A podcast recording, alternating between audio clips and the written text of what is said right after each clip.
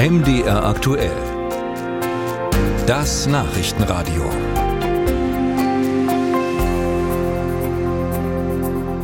Das Bundesinnenministerium will Behörden mehr Kompetenzen und Zeit bei Abschiebungen geben. Unter anderem soll das Abschiebegewahrsam von 10 auf 28 Tage verlängert werden. So sieht es ein Gesetzentwurf vor, der mit Ländern und Kommunen noch ausgearbeitet werden soll. Dazu habe ich vor der Sendung mit Dave Schmidtke vom Sächsischen Flüchtlingsrat gesprochen. Ja, ich kann mir vorstellen, die geplanten Änderungen, die kommen jetzt nicht sonderlich gut bei Ihnen an. Holen Sie uns doch mal ab, was das für ausreisepflichtige abgelehnte Asylbewerber eigentlich bedeutet. Also vor allen Dingen bedeutet, dass unter den geduldeten Menschen jetzt wieder eine neue Panik entsteht, dass diese doch nicht äh wie es eigentlich von der Bundesregierung angekündigt war, irgendwo ins Bleiberecht übertragen werden, sondern dass diese Menschen tatsächlich wieder konkret in Gefahr geraten, abgeschoben zu werden.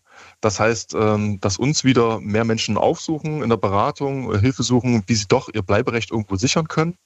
Und es ist vor allen Dingen so, dass äh, wir es nicht ganz nachvollziehen können, dass diese Debatte jetzt gerade entsteht, da die Anerkennungsquote von Asylsuchenden so hoch ist wie nie. Also im letzten Jahr haben über 70 Prozent der Menschen, die ein Schutzgesuch hier beantragt haben, dann auch einen Aufenthaltstitel bekommen.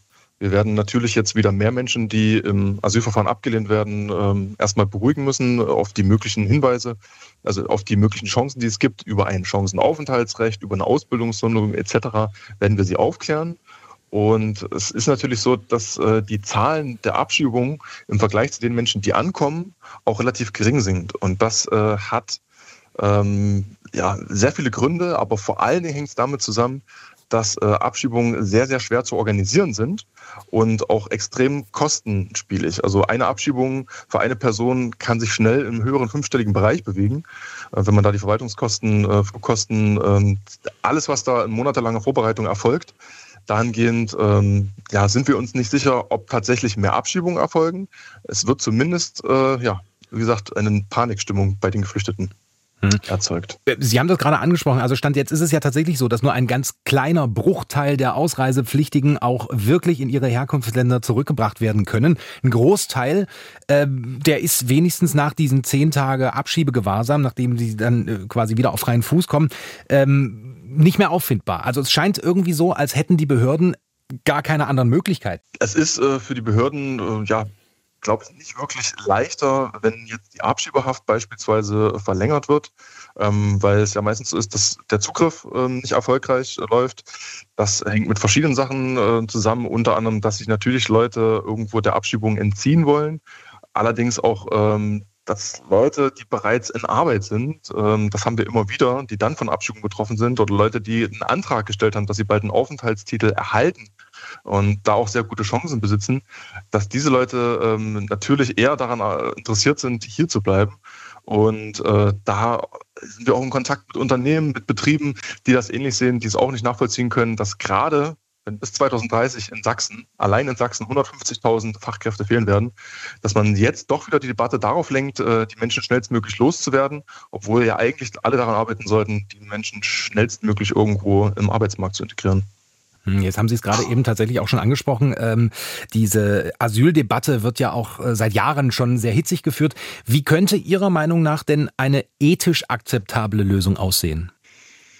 Also wir setzen uns dafür ein, dass möglichst viele Menschen hier ein Bleiberecht bekommen und ein Aufenthaltsrecht bekommen ähm, und möglichst schnell auch in Arbeit kommen. Wir haben gesehen, wie es äh, im letzten Jahr funktioniert hat bei den Menschen aus der Ukraine, die sehr, sehr schnell einen Aufenthaltstitel bekommen haben, dann entsprechend Zugang zu Sprachkursen und zur Arbeit erhalten haben und dahingehend auch sehr, sehr schnell integriert werden können.